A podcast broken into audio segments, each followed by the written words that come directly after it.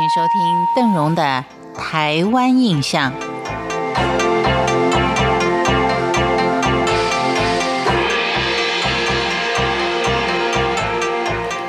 在今天节目一开始呢，邓荣还是要向您解释一下啊，为什么最近这两三个礼拜为您介绍的都是老街？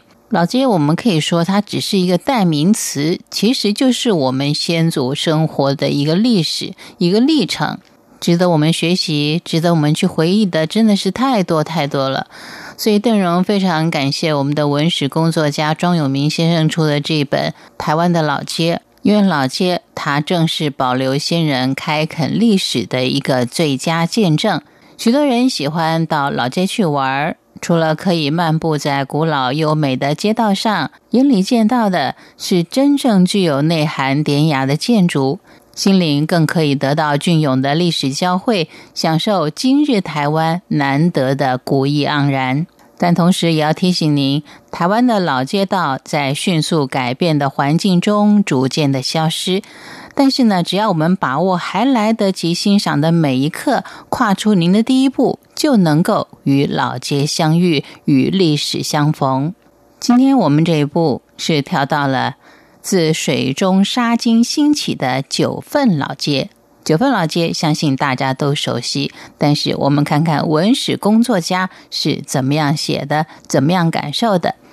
他说：“九份在台湾的东北部，位于瑞芳跟金瓜石之间，行政区域上是属于瑞芳镇。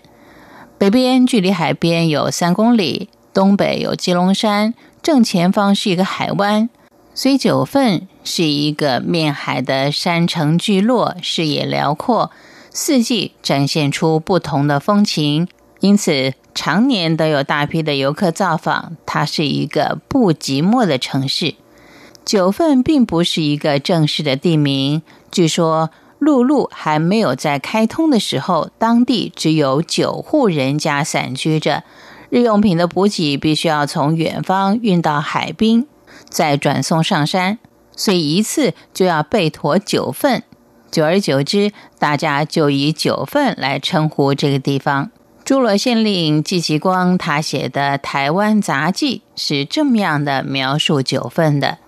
他说：“金山在基隆三朝西后，山土产金，山下水中金沙碎如屑。当然，其中的描述还有很多，最主要的就是告诉你，它的河系里面是有碎如屑的金子。”在清光绪十六年（一八九零年），农民就在西涧里面发现了金沙的踪影。消息一经传开来，顿时就聚集了数以千计的淘金人口，并且在三貂山的左脉，也就是今天九份的山顶，探到了金矿露头的小金瓜。从此就展开了九份这一段流金岁月。金矿它是属于投机性比较高的事业，矿工在得到金子之后，不是衣锦还乡，就是花天酒地的享受。因此，九份的繁华更远非当时的基隆可比。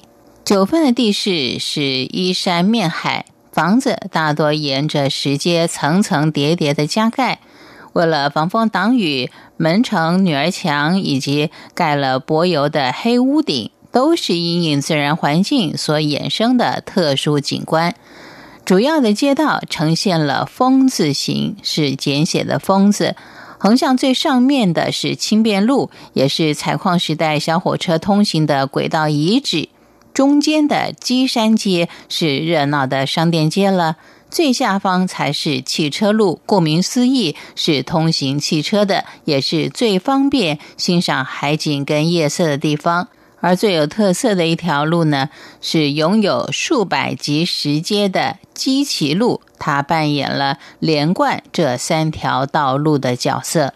所以，光看一条老街，它就有丰富的内容、历史跟文化。感谢您今天的收听，我是邓荣，台湾印象，我们下回见。